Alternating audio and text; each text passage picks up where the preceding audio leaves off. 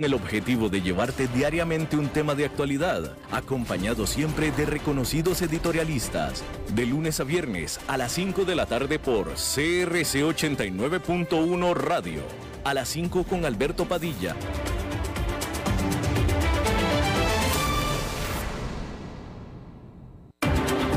La División Marina del Grupo VIO presenta las noticias internacionales.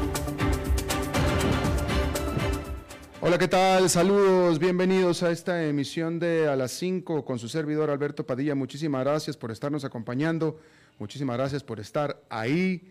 Le mando cálidos saludos desde las instalaciones y la señal de CRC 89.1 FM en San José, Costa Rica, desde donde estamos transmitiendo hasta el punto, en el tiempo y en el espacio en el que usted nos está escuchando, porque estamos saliendo en diferentes plataformas, en diferentes vías, por ejemplo en Facebook Live en la página de este programa, a las 5 con Alberto Padilla, así como también en podcast, en las más importantes plataformas para ello, Spotify, Apple Podcast, Google Podcast y otras tres importantes más.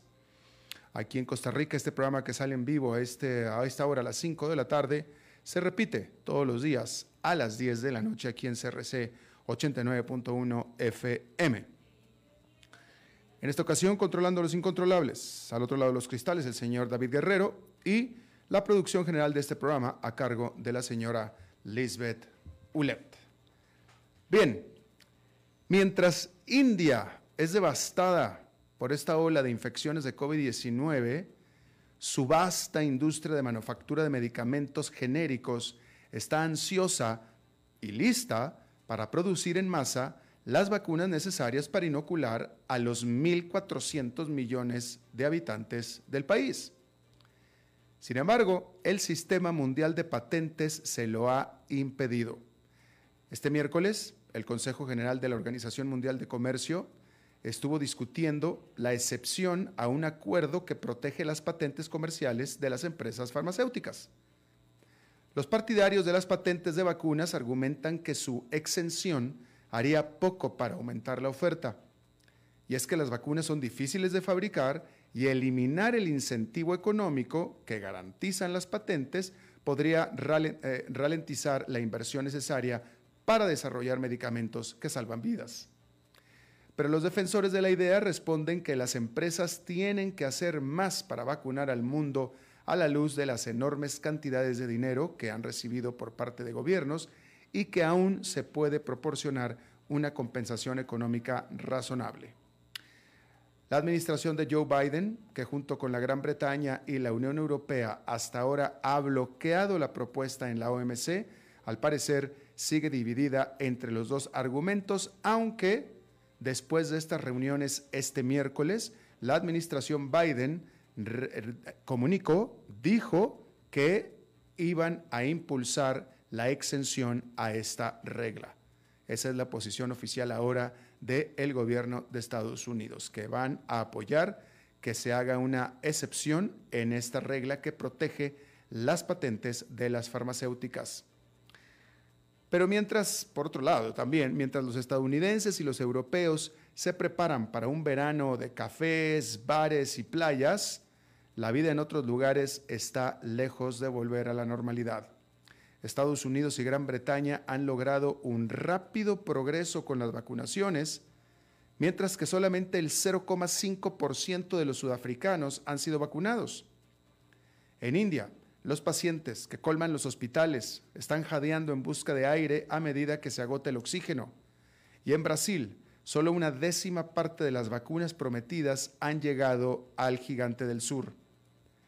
A medida que las naciones del G7 se reúnen este miércoles para discutir estas desigualdades, se espera que aumenten los fondos para el programa internacional COVAX y acepten exportar los excedentes de vacunas.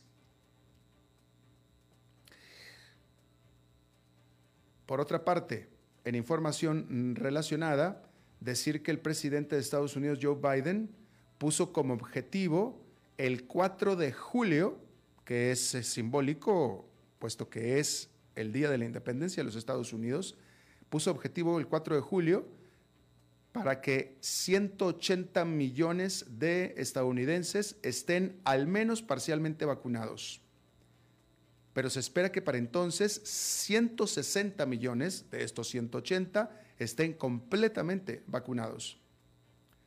También se informó que la Administración Federal redistribuirá los cargamentos de vacunas a aquellos estados que estén necesitándolas porque hay algunos estados donde les sobran.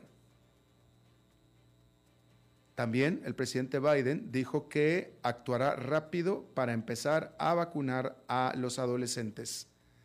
Hasta el 3 de mayo hay 105 millones de vacunados en Estados Unidos con al menos una dosis.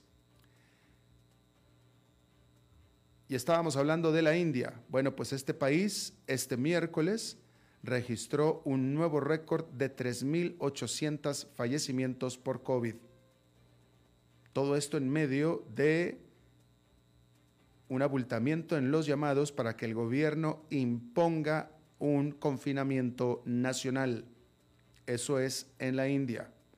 Mientras tanto, en Japón, las autoridades se reporta que están considerando extender el estado de emergencia hacia las ciudades más grandes, este estado de emergencia que ha estado desde el 25 de abril en algunas zonas de Japón.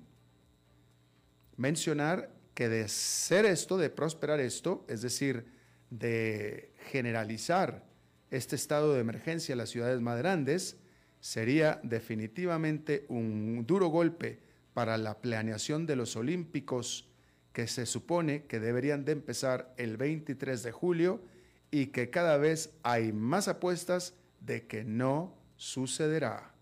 Hay que recordar que los Olímpicos vienen desde, eh, originalmente eran Tokio 2020, se postergaron hacia el 2021 y ahora parece ser, todo mundo lo piensa, que se van a cancelar por completo. Bien, Pfizer, esta farmacéutica, reportó ingresos de 14.600 millones de dólares para el primer trimestre del 2021, lo que es un incremento del 45% respecto al mismo periodo del año pasado. Estos resultados tan poderosos de esta farmacéutica, por supuesto, fueron impulsados en parte por las ventas de la vacuna de COVID-19, la cual fabrica junto con la empresa BioNTech.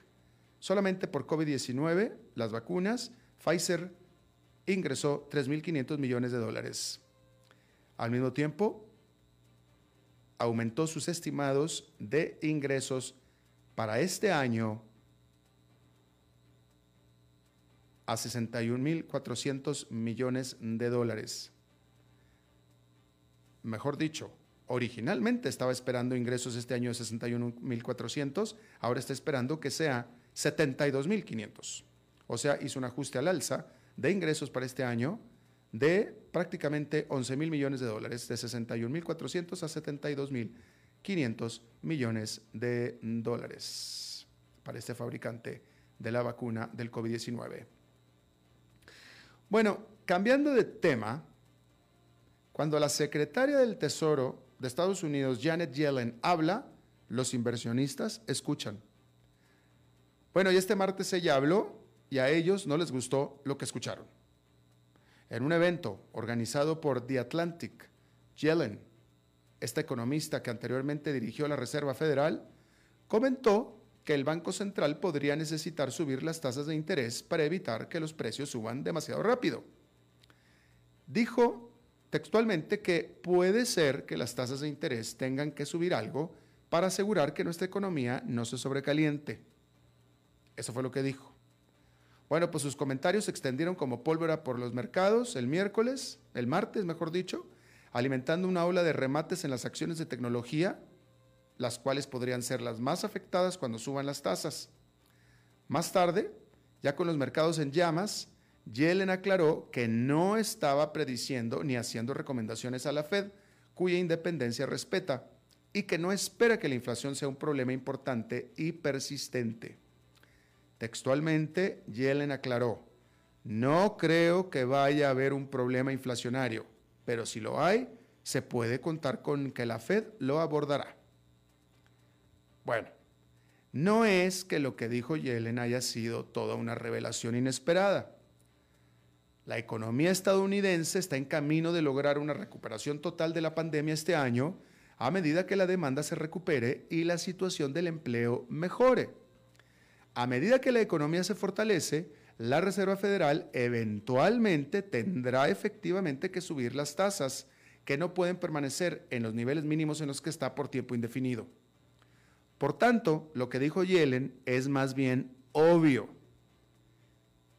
Pero los inversionistas están nerviosos sobre cuándo exactamente sucederá eso, especialmente con valoraciones de activos como las acciones que parecen extremadamente espumosas y por tanto vulnerables a un retroceso. La mayoría de los funcionarios de la Reserva Federal piensan que el Banco Central no se alejará de las tasas de interés súper bajas, por no decir marginales, hasta después del 2023. Al mismo tiempo, están aumentando las señales de presiones en precios de diferentes partes de la economía. Los cuellos de botella, productos de la pandemia, están causando todo tipo de problemas en las cadenas de suministro y podrían generar precios más altos. Este miércoles, el fabricante de automóviles Stellantis dijo que la escasez de chips de computadora que afecta a la industria automotriz está empeorando. Stellantis es el grupo automotriz conformado por las marcas Fiat, Chrysler, Citroën y Peugeot.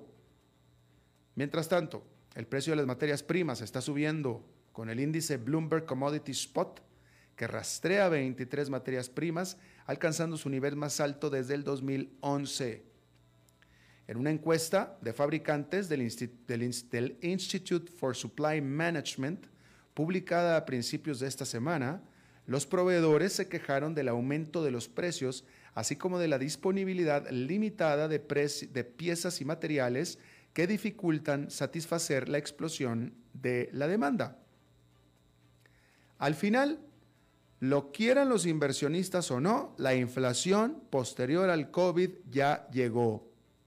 Lo que realmente importa es si estos precios más altos son transitorios, como pronostica Yellen, o resultan tener poder de permanencia en el tiempo. Bueno, y ya hartos del trabajo remoto, los jefes de Wall Street se disponen para traer a los empleados de vuelta a la oficina en masa, medidas que podrían revitalizar el centro financiero de Estados Unidos, o sea, Manhattan, después de más de un año de vida pandémica. La mayoría de los trabajadores de Goldman Sachs estarán de regreso al trabajo en el Bajo Manhattan a mediados de junio, según un memorando enviado al personal el martes. Dijo la empresa que está muy complacida con el despliegue de vacunas en muchas áreas y la efectividad de los protocolos de salud y seguridad que se han implementado. Por su parte, en una conferencia, el CEO de JP Morgan Chase dijo estar harto del trabajo remoto que daña la cultura corporativa y dificulta la competencia por los clientes. La semana pasada este banco anunció que abrirá sus oficinas este 17 de mayo en Estados Unidos a todos los empleados sujeto a un límite de ocupación del 50% y al 100% para más tardar octubre. Esto es en Wall Street, porque hay algunos elementos del mundo financiero prepandémico que nunca volverán. Por ejemplo, este martes CMA, mejor dicho, CME Group, o sea, CME Group, anunció que no reabrirá las bolsas comerciales físicas que cerraron en Chicago en marzo pasado debido al COVID-19. Las que una vez fueron icónicos centros para la compra-venta de productos básicos, las bolsas de comercio, donde se comerciaba soja, maíz, azúcar, estos lugares se han vuelto ya inútiles ante el comercio electrónico y después de permanecer vacíos durante muchos meses sin mayor afectación en el mercado, es decir, en el comercio. Así es que lo más seguro es que estén saliendo ya para siempre. Bueno, ¿usted sabe quién es Vitalik Buterin. No se preocupe, yo tampoco sabía quién era Vitalik Buterin. ¿Usted sabe qué es el Ethereum? Si no sabe, probablemente es usted más o menos como de mi generación. Pero el punto es que Vitalik Buterin es este, un chico programador ruso-canadiense de 27 años y extremadamente flaco, que en el 2013 creó la criptomoneda Ethereum cuando tenía 19 años. Bueno, pues hoy en día a medida que esta criptomoneda se dispara, su patrimonio neto también se dispara. Este muchacho Buterin posee alrededor de 333.500 Ether en su billetera pública. Si se multiplica eso por el récord de 3.500 dólares cada una que alcanzó el martes, resulta ahora que este chico tiene 1.100 millones de dólares. No está nada mal para, tener 27 años. En el 2012, Buterin cofundó Bitcoin Magazine, una publicación que cubre Bitcoin y otras criptomonedas. En el 2014 fue seleccionado para ser parte de Thiel Fellowship, que es este programa de dos años creado por el multimillonario Peter Thiel, que otorga 100 mil dólares para aquellos jóvenes que quieran construir cosas nuevas en lugar de sentarse en un salón de clases. Pero Buterin mantiene un perfil bastante bajo, no es muy activo en las redes sociales, a pesar de que cuenta con 1.400.000 seguidores en Twitter. Ethereum ha bajado desde sus máximos recientes del miércoles, pero aún se cotiza a más de 3.300 dólares. Ha aumentado más del 350% desde principios de año. Parte del éxito de esta moneda digital se puede atribuir al hecho de que es la criptomoneda elegida para comprar muchos de los nuevos tokens no fungibles o los NFTs, que son obras digitales, mejor dicho, obras de arte digitales y otros objetos de colección que se transforman en activos únicos y verificables que son fácil de comercial en el blockchain. ¿Entendió lo que dije? No se preocupe, yo tampoco lo entendí. Así es que estas inversiones no son ni para mí ni para usted. Si me pregunta a mí, no son para nadie pero evidentemente hay gente que está invirtiendo su dinero en estas cosas que quiero suponer que entienden. Yo no. Pero lo que sí es que quedan dudas definitivamente sobre si estas NFT son un cambio de paradigma o simplemente una moda pasajera.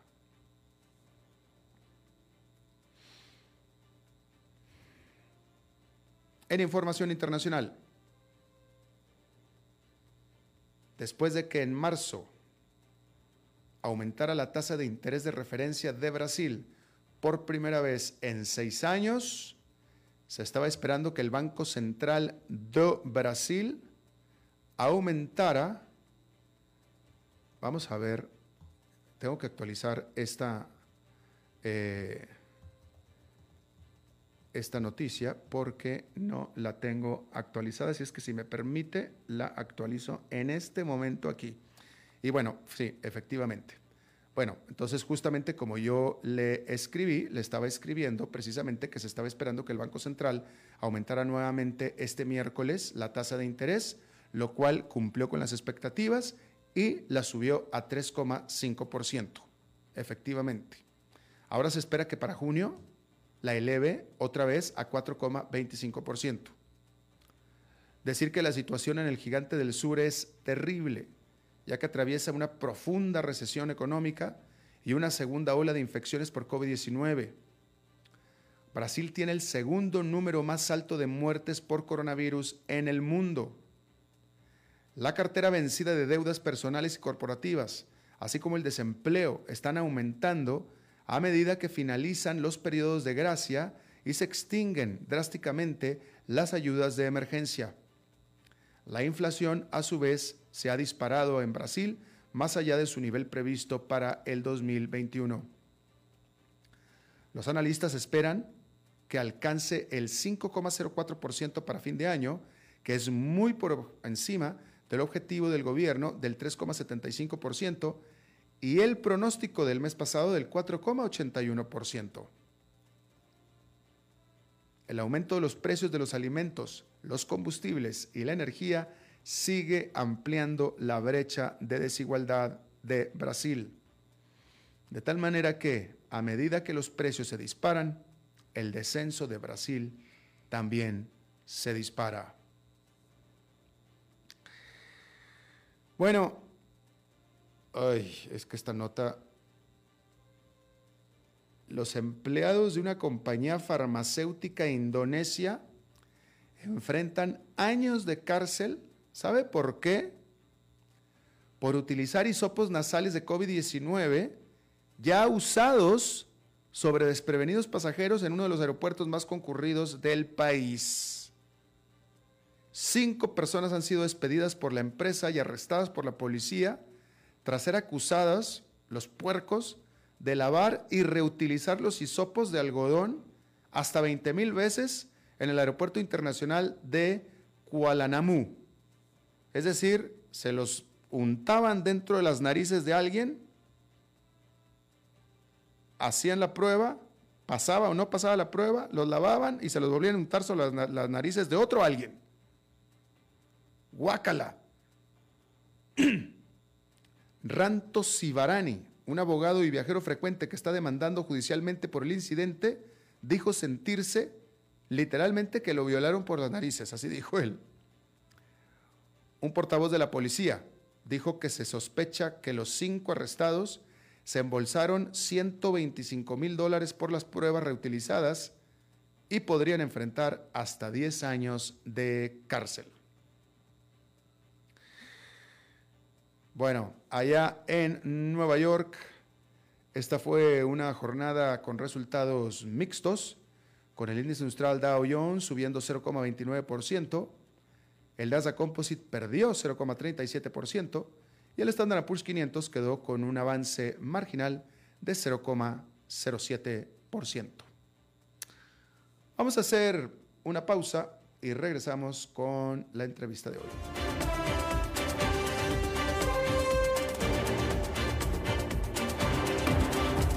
Las noticias internacionales fueron presentadas por la División Marina del Grupo VIO.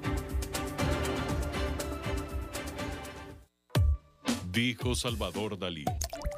Un gran vino requiere un loco para hacerlo crecer, un hombre sabio para velar por él, un poeta lúcido para elaborarlo y un amante que lo entienda. Bodegas y viñedos La Iride, vinos argentinos de la región de Mendoza colecciongourmet.com. ¿Conoces todo lo que ofrece la División Forestal del Grupo VIO? Encontrarás generadores, bombas de agua, hidrolavadoras, motocultivadores, tractores giro cero y cortacésped. Visita la División Forestal del Grupo VIO en San José, Alajuela, Heredia, Cartago, Orotina, Ciudad Quesada, Liberia, Nicoya, Guapiles y Pérez Celedón. Ingresa a vioforestal.com y descubrí todas las opciones. ¿Sabías que la División Forestal del Grupo VIO ofrece gran variedad de accesorios y repuestos? Cuentan con una línea de accesorios y consumibles, cadenas, espadas, afiladores, limas, nylon, cuchillas y lubricantes, entre otros. Comprobar el respaldo garantizado para todos los modelos de equipo disponibles en Costa Rica. El Grupo VIO es la primera empresa del segmento forestal en tener venta en línea de equipos y accesorios con entrega a domicilio. Ingresa a vioforestal.com y descubrí todas las opciones.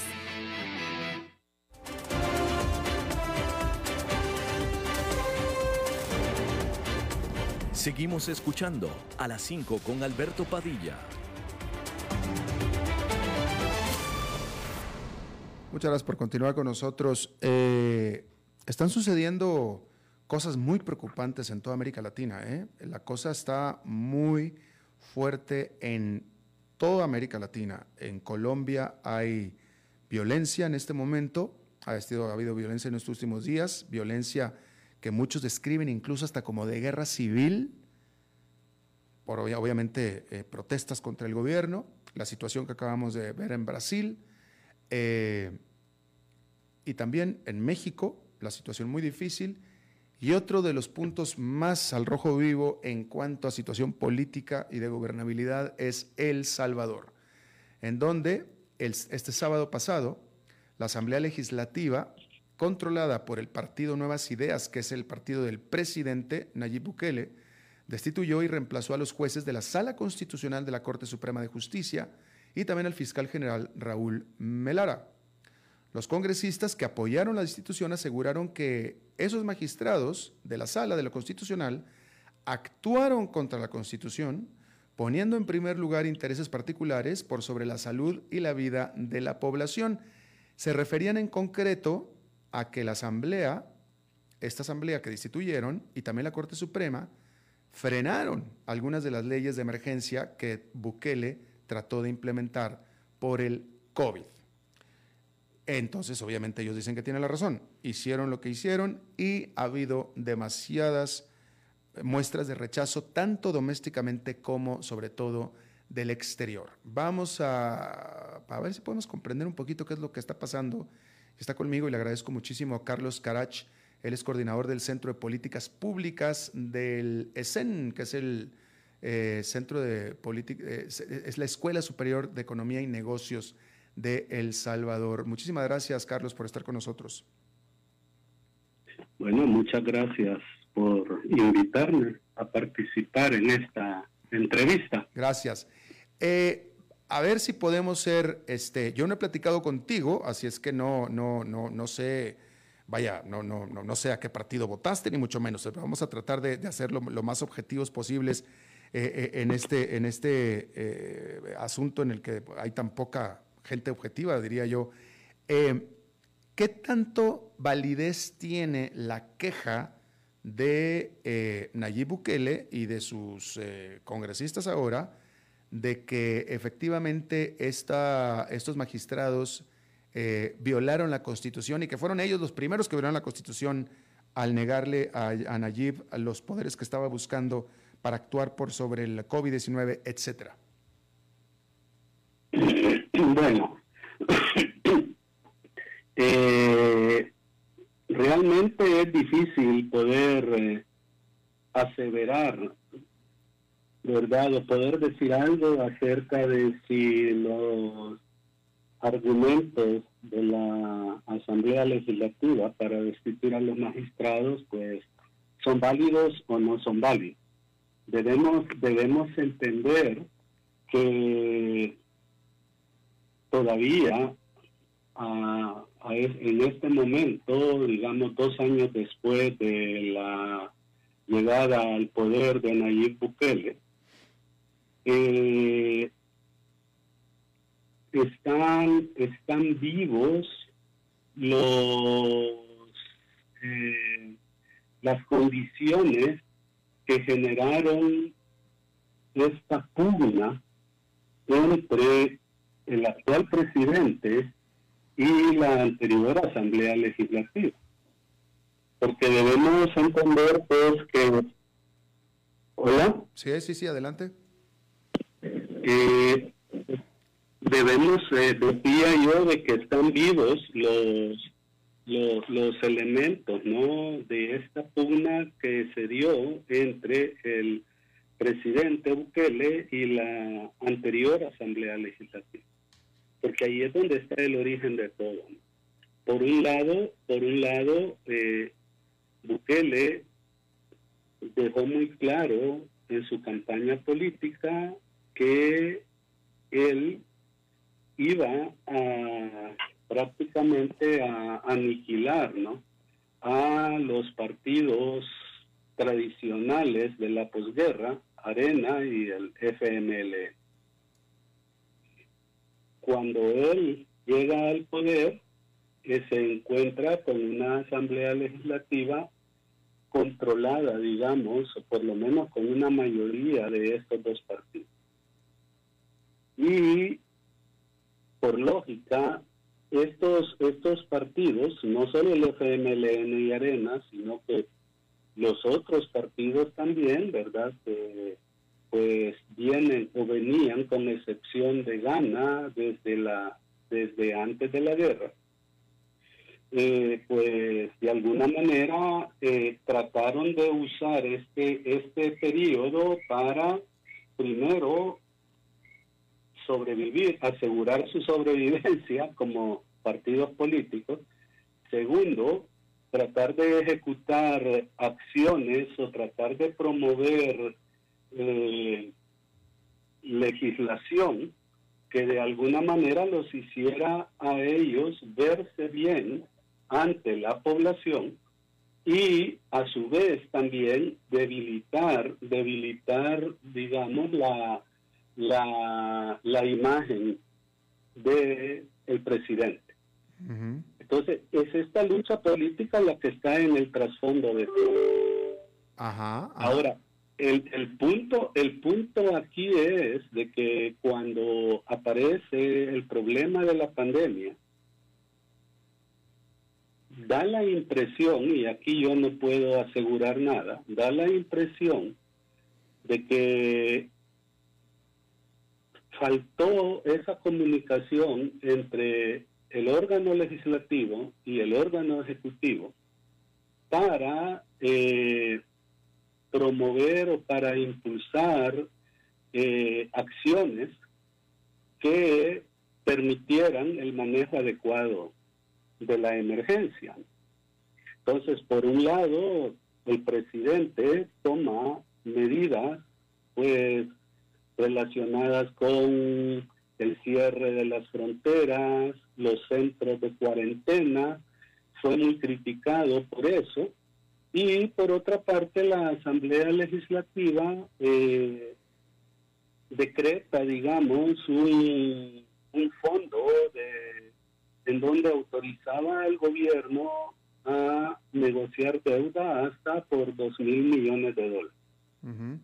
Y ese fondo, ese fondo, ¿verdad? La asamblea en, esa, en, ese decreto también establece el uso que se dé o la distribución de esos fondos. Entonces, el, eh, quizás la parte más importante aquí, ¿verdad?, tiene que ver con el hecho de que la Asamblea destinó el 30% de esos fondos a las municipalidades y decía que se iban a distribuir según las reglas del Fondo de Desarrollo Económico y Social. Entonces, de alguna manera ellos trataban de eh, asegurarle a los municipios o a las alcaldías, ¿verdad?, gobernadas por ellos, y por los otros partidos, tener fondos supuestamente para poder atender emergencias dentro de sus territorios. Claro. Ah, por otra parte, por otra parte el gobierno, el gobierno nunca nunca usó esa plata. O sea, el decreto este aparece allá por marzo y hasta por allá por el gobierno comienza a atender la emergencia recurriendo a fondos del presupuesto y, ¿verdad?, eh, a la Asamblea de que le estaba bloqueando, digamos, sus iniciativas. Ahora, el, el punto, luego después vino el conflicto por eh, cuál cuál debería, cuáles deberían ser las medidas más apropiadas, eh, ¿verdad? En cuanto a, cuarentena. señor, señor, señor Carcacho, una, una pregunta, una, déjame, le pregunto, porque usted me está describiendo eh, un, la dinámica de un gobierno que tiene un Congreso que le es opositor. Eh, cosa que en democracia me, pues es, normal, es decir, este, eh, no, debería, ojalá y no fuera así, pero es normalísimo en los países más avanzados y en los que no, en donde hay democracia, donde, donde los opositores en el Congreso pues tratan de, estirar para un lado, mientras que el presidente opositor lo hace para el otro, y todo eso me parece absolutamente normal. Yo lo que, yo lo que pregunto aquí es si, este, si el Congreso, estos congresistas o esta estos eh, eh, magistrados, etcétera, rompieron la ley, violaron la constitución. ¿Quién fue el primero en violarla, en hacer algo ilegal? Eh, mire, yo no soy abogado, ¿verdad? Pero uno, uno podría, uno podría decir de que al suspender derechos de circulación de las personas, pues el primero, el la primera ilegalidad venía del Ejecutivo. Y de, ahí, y, de ahí que el Congreso lo señaló. El Congreso lo señaló, ¿verdad? Y luego hubo demandas de inconstitucionalidad que fue, fueron eh, resueltas, digamos, favorablemente por la sala, ¿verdad? Por la sala de lo constitucional. Claro. Entonces, Pero, eh, entonces básicamente lo que hizo Nayib Bukele, básicamente lo que promovió que los congresistas de su partido en el Congreso destituyeran eh, a, a, los magistrados porque no lo dejaban trabajar. Básicamente esa fue la excusa. La pregunta es, esa movida que hicieron estos congresistas junto con el presidente o los congresistas aliados con el presidente, ¿lo hicieron conforme a derecho? Pues aquí va a depender de las posturas, ¿verdad? La mayor parte de personas lo que no cuestionan la legalidad del acto. Lo que se cuestiona, lo que se cuestiona es eh, que no siguieron las reglas del debido proceso. Bueno, pues, pues entonces eso es ilegal, entonces.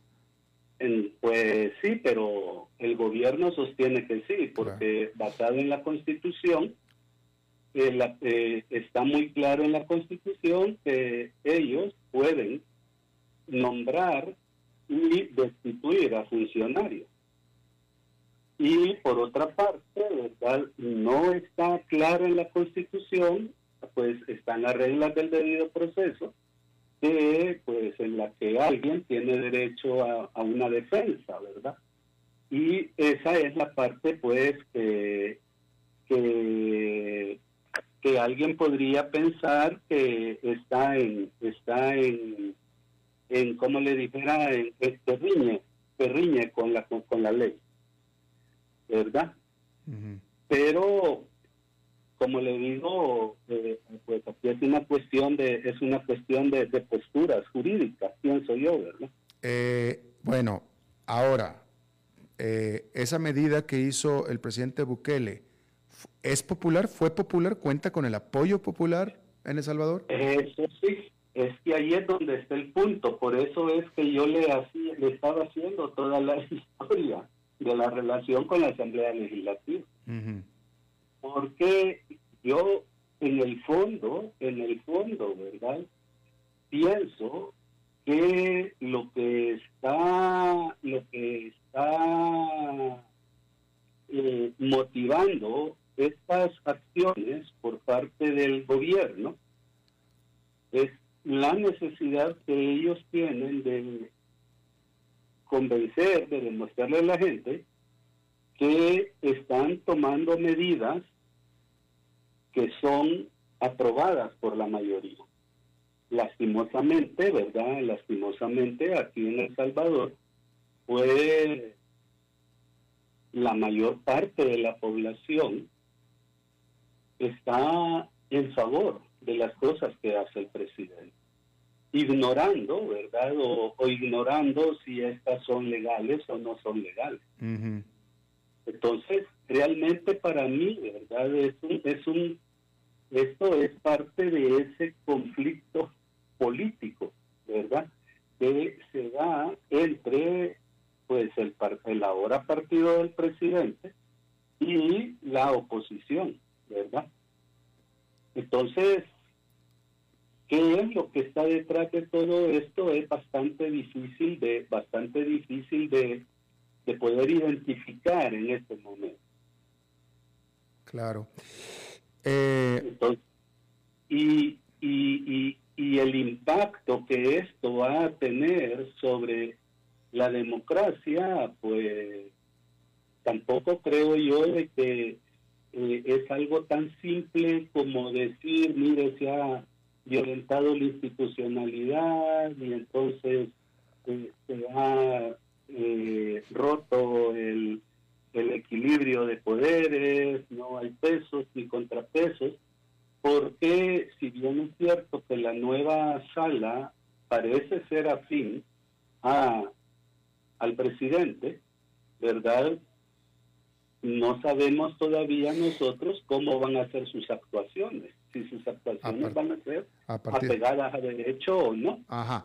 Ahora, eh, eh, ¿en qué se basa la popularidad de Bukele? Es decir, Bukele ha sido un presidente que ha traído prosperidad a El Salvador, El Salvador es más segura, El Salvador es más próspera con Nayib Bukele.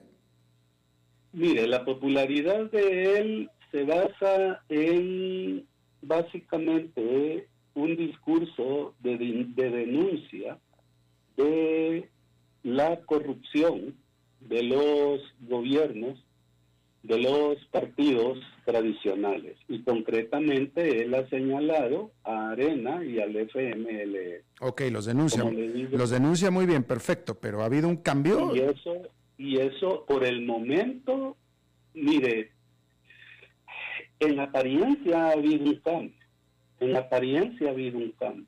No se conoce, no se conoce realmente si eso ha ocurrido o no. por ejemplo, él ha criticado la corrupción, el nepotismo, ¿verdad? Y pues ya han salido a la luz varios incidentes en el que funcionarios de su gobierno están involucrados o han sido señalados por actos de corrupción relacionados con compras públicas y cosas de ese tipo. Por otra parte, eh, el nepotismo, ¿verdad? Está, creo yo, más presente que nunca, ¿verdad? Mm. Tenemos un montón de, funcionarios sin cartera, digamos, ¿verdad? Que son los que parecieran realmente eh, tener el poder y el control sobre el manejo del Estado.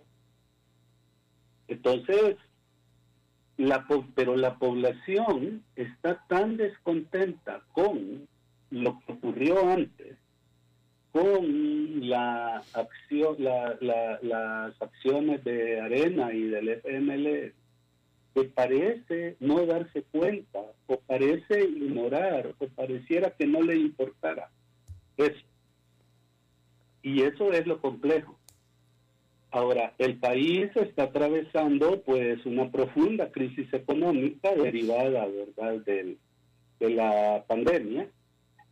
Y el presidente ha sabido explotar muy bien, eh, digamos, esta emergencia.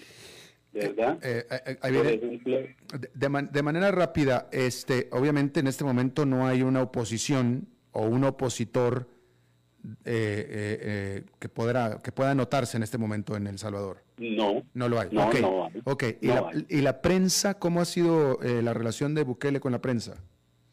Bueno, la, la relación de Bukele con la prensa ha sido hostil, ¿no?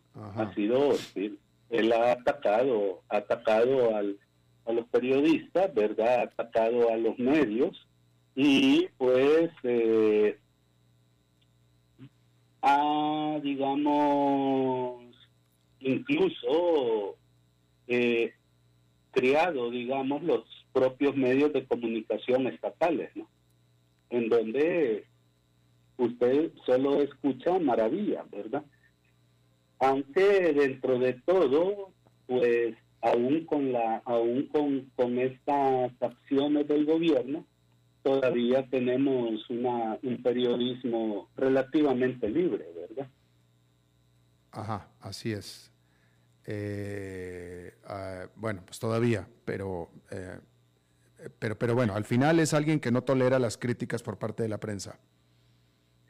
Fíjese, fíjese que yo, yo me atrevería a decir a decirle lo siguiente yo tengo la impresión de que este tipo, el presidente, es una persona que definitivamente pues tiene algunos problemas de, carácter, ¿verdad? Tiene problemas de personalidad.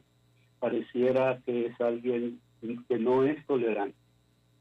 Pero yo la impresión que tengo es que él ejerce su liderazgo, digamos, a través de proyectar la imagen de un líder autoritario. Lastimosamente, los salvadoreños, ¿verdad? Los salvadoreños, eh, me refiero a la mayoría de la población, eh, en el imaginario de ellos, el presidente, el presidente que es bueno, el presidente que eh, es eficiente, es aquel presidente que también es enérgico, que eh, destruye fácilmente a su oposición, ¿verdad?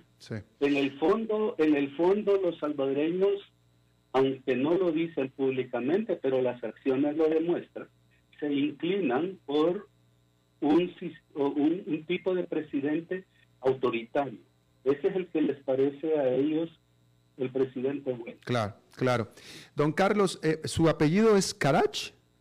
Carcach. Carcach. Don Carlos Carcach, coordinador del Centro de Políticas Públicas en la Escuela Superior de Economía y Negocios del Salvador. Le agradezco muchísimo que haya platicado con nosotros. Ok, buenas tardes. Gracias, don Carlos, se lo agradezco. Vamos a una pausa y regresamos con más.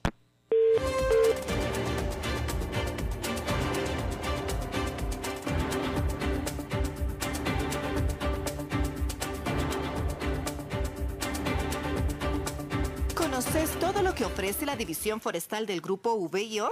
Encontrarán generadores, bombas de agua, hidrolavadoras, motocultivadores, tractores giro cero y cortacésped. Visita la División Forestal del Grupo VIO en San José, Alajuela, Heredia, Cartago, Orotina, Ciudad Quesada, Liberia, Nicoya, Guapiles y Pérez Celedón. Ingresa a vioforestal.com y descubrí todas las opciones. ¿Sabías que la División Forestal del Grupo VIO ofrece gran variedad de accesorios y repuestos? Cuentan con una línea de accesorios y consumibles, cadenas, espadas, afiladores, limas, nylon, cuchillas y lubricantes, entre otros. Comproba el respaldo garantizado para todos los modelos de equipos disponibles en Costa Rica. El Grupo VIO es la primera empresa del segmento forestal en tener venta en línea de equipos y accesorios con entrega a domicilio. Ingresa a vioforestal.com y descubrí todas las opciones.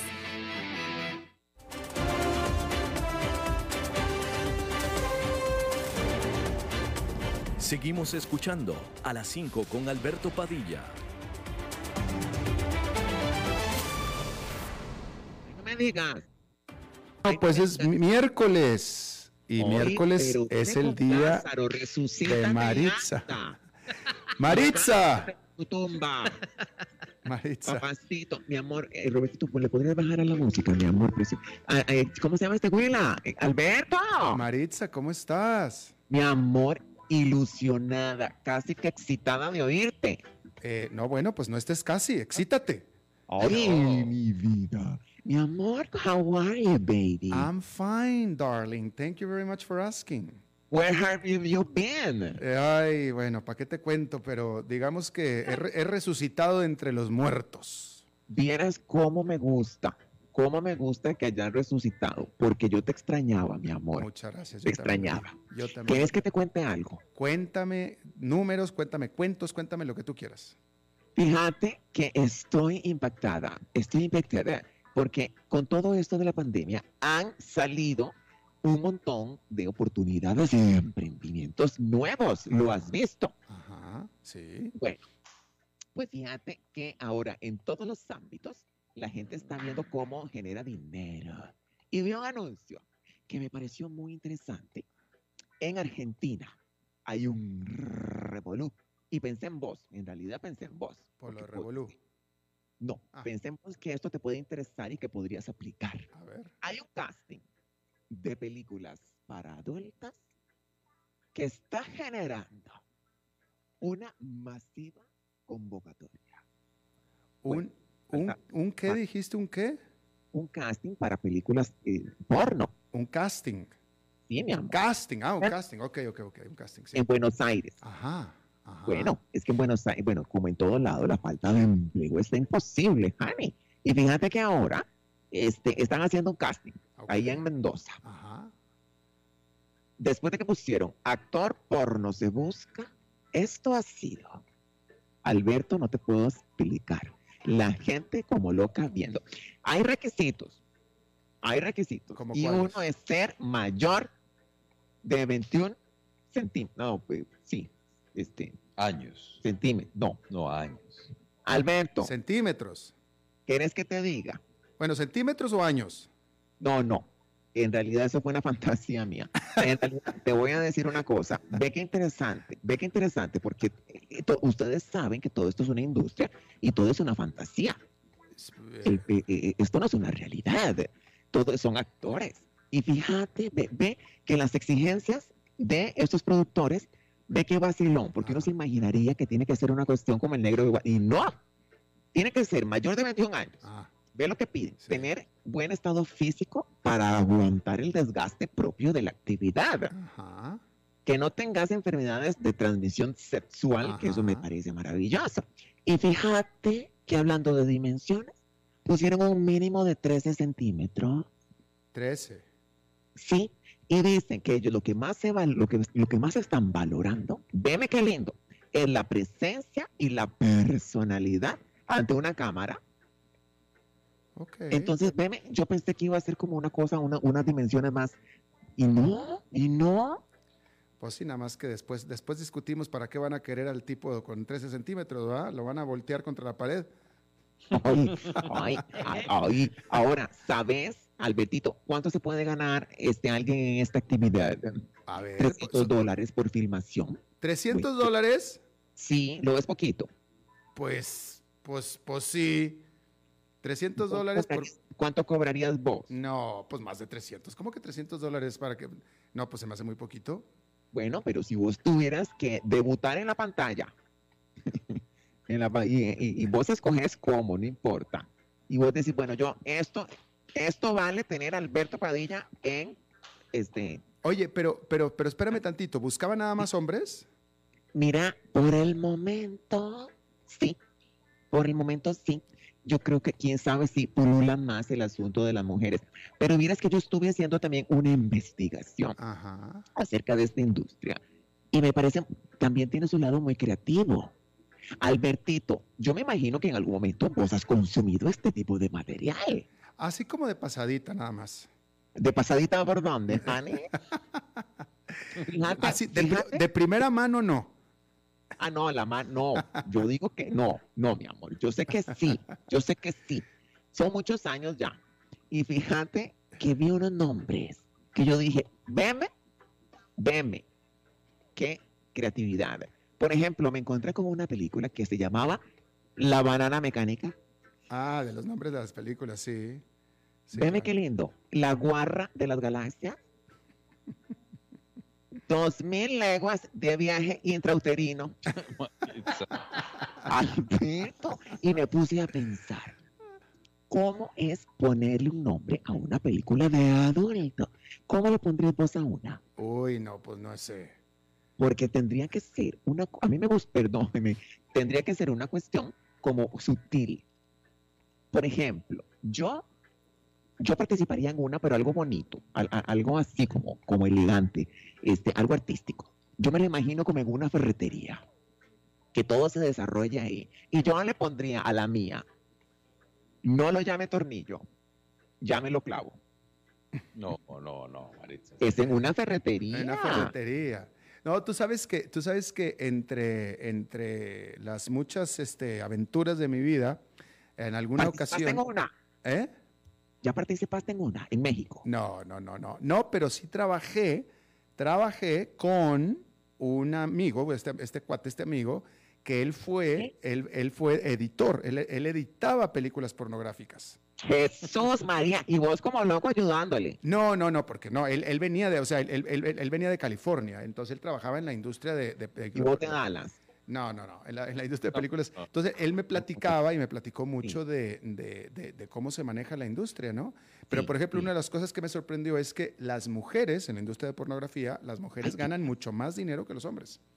Hoy, mira, este es uno de los pocos casos donde se da eso, porque siempre la. ¿Será porque hay que, es más desgaste para una mujer? ¿Es, es más, ¿Son más orificios Pues que no, no sé, pero que sí ganan mucho más dinero las mujeres que los hombres en esa industria. Por ejemplo, esa es una de las cosas que me platicó. Y vos no le ayudaste a editar. No, no, no, porque él ya no se dedicaba a eso, ya estábamos trabajando en TV Azteca. Pero él venía, él venía de Ah. trabajar de como editor de películas pornográficas, fíjate tú. Hoy, a mí, es que uno se escandaliza, pero de esto es más, más normal de lo que uno cree. Y son trabajos, mi amor. Igual que los, los que los actores ponen, pues es, es un trabajo. Ahora, lo que uno dice es que a huevado, porque uno termina de trabajar en un set y llegar a la casa también, hacer hora extra. Y ahí sí a pagar. Y ahí, sí, bebito. Ay, Alberto, qué lindo, qué ilusión oírte. Fíjate que yo, mi corazón te extrañaba. Mi corazón te extrañaba. Y yo decía, ¿será que este muchacho se quedó en algún hoyo? Ay, no. Se queda Eh, metiendo hoyo en uno. eh, no, en, en un hoyo, pero de, de, de, de, este, de dos metros de profundidad. Oye, este- llévame a mí, ¿a dónde? no, es que he estado, bueno, primero, primero estuve fuera de vacaciones y después y las vacaciones agarré, no sé qué bicho agarré, que todavía lo traigo arrastrando hasta este momento, si me puedes escuchar. ah, no, mi amor, ahí tenemos una peli ya. ¿Una qué?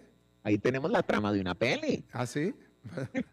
Las vacaciones locas de Alberto Padilla. No, no, no, no, pero todavía lo traigo arrastrando, ya llevo más de dos semanas enfermo. Y pero no es veneria. No, claro que no es veneria, pues no, me- no me escuchas la voz. Ay, mi amor, yo no sé.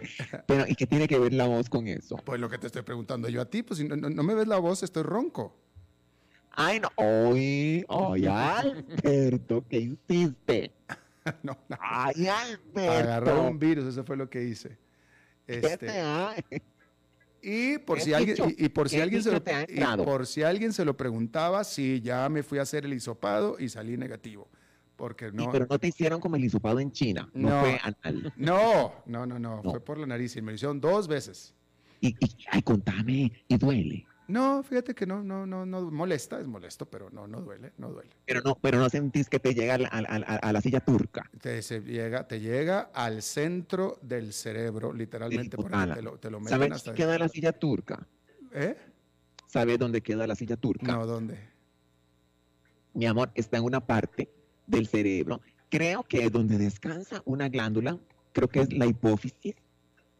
Se llama la silla turca. Sí. Búscalo para que veas. Yo tengo una silla turca, yo tengo una A silla mí la turca. cara no me ayuda, pero yo sí leo. Yo tengo una silla turca en la casa que te voy a invitar a conocerla un día de estos. Te voy a decir algo, Alberto Padilla. A vos te mata. Es como un, co- como un, como un deporte. Te mata al alborotar el panal. Eso te encanta.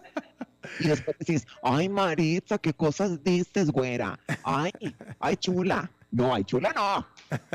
Era Oye, Ay, sí. buenísima. Güera. No me digas que se me acabó el saldo. ya se te acabó el saldo justo antes de que empieces a hacer de las tuyas. No, mi vida. Este, chiquitos que están oyendo, amores de mis vidas, no se sientan mal si alguien los rechaza. La gente normalmente rechaza lo costoso porque no puede pagarlo. ¿Por qué no puede? ¿Qué? Pagarlo. Ah, ah, ah, ok, ok. Te mando un beso. Gracias. Maritza. Este, no te me perdan más. Si No. ocupas una enfermera, me decís. Eh, sí, por, por supuesto que sí. Me das una respiración de boca a boca. Gracias, Maritza. Ay, es que me deja fría. Adiós. Chao, chao. Bien, eso es todo lo que tenemos por esta emisión de a las Ok, sí. 5 con servidor Alberto Padilla. Muchísimas gracias por habernos acompañado. Espero que terminen su día en buena nota, en buen tono y nosotros nos reencontramos en 23 horas. Que la pase muy bien.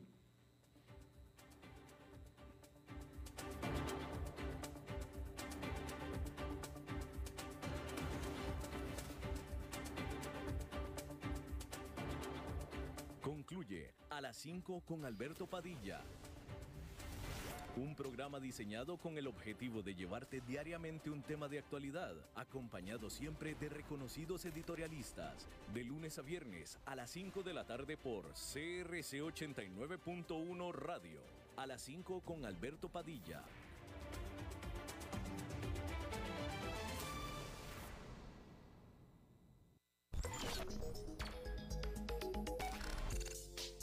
Es lo mismo ver pasar la nube que estar en la nube. La nube es un conjunto de servicios informáticos de fácil acceso que involucra infraestructura, bases de datos y demás. Es un modelo tecnológico de múltiples servicios que ofrece inteligencia artificial, big data y cientos de aplicaciones, desde la cual podés hacer todo esto y más. Ingresa ya a huawei.cloud.com y descubrí por qué Huawei Cloud es líder en la nube, con arquitectura diversa y alto rendimiento que protege datos de forma segura, brindando soporte local con acceso global. Huawei Cloud. Cloudificate y crece con Huawei Cloud.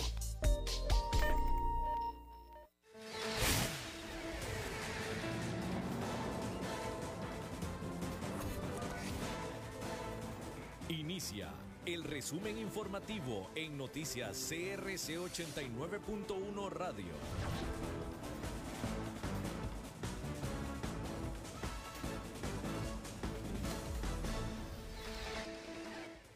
Hola, ¿qué tal? Son las 18 horas en punto y estos son nuestros titulares.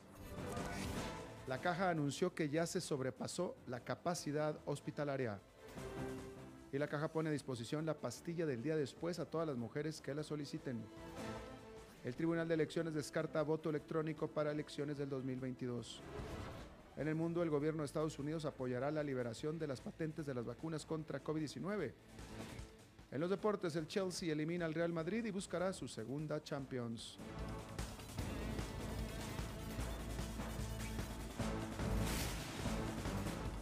Salud.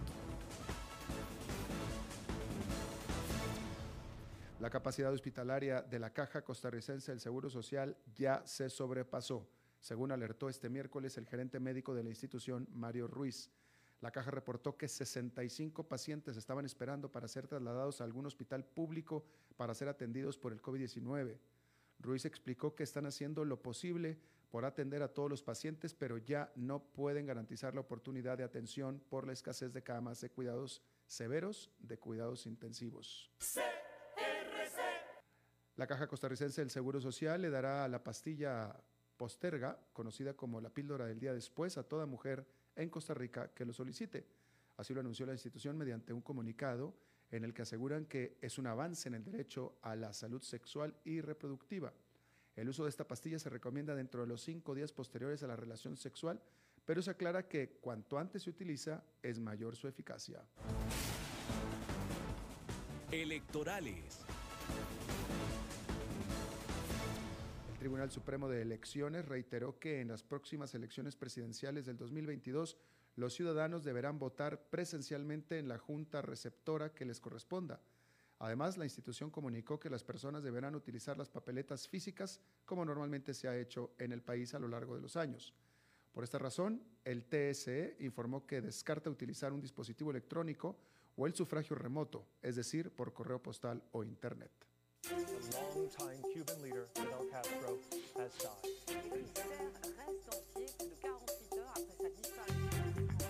Internacionales.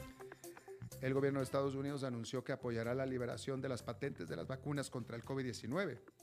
Además, indicó que negociará los términos de esta sesión ante la Organización Mundial del Comercio. Pese a que los derechos de propiedad intelectual son importantes para las empresas, Washington apoyará la exención de esas protecciones para las vacunas contra el coronavirus.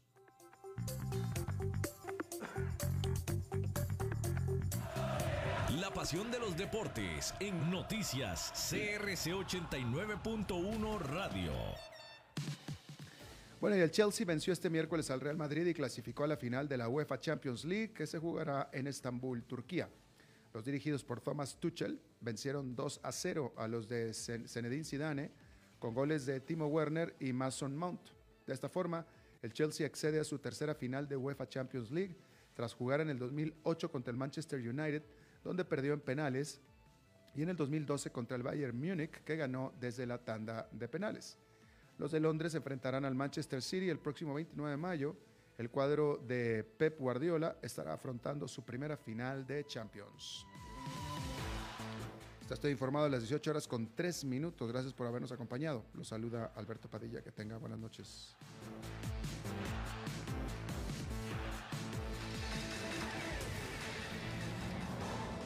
Más noticias en nuestra web, crc891.com. Seguimos en Facebook, Instagram y Twitter como CRC891 Radio y en Telegram como Noticias CRC. Más noticias cada hora.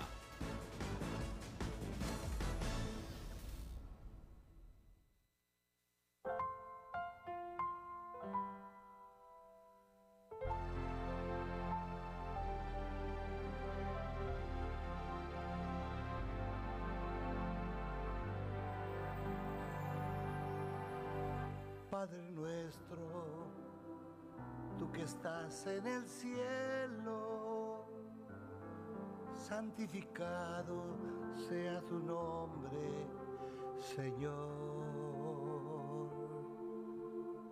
Que tu reino venga siempre a nosotros y se haga siempre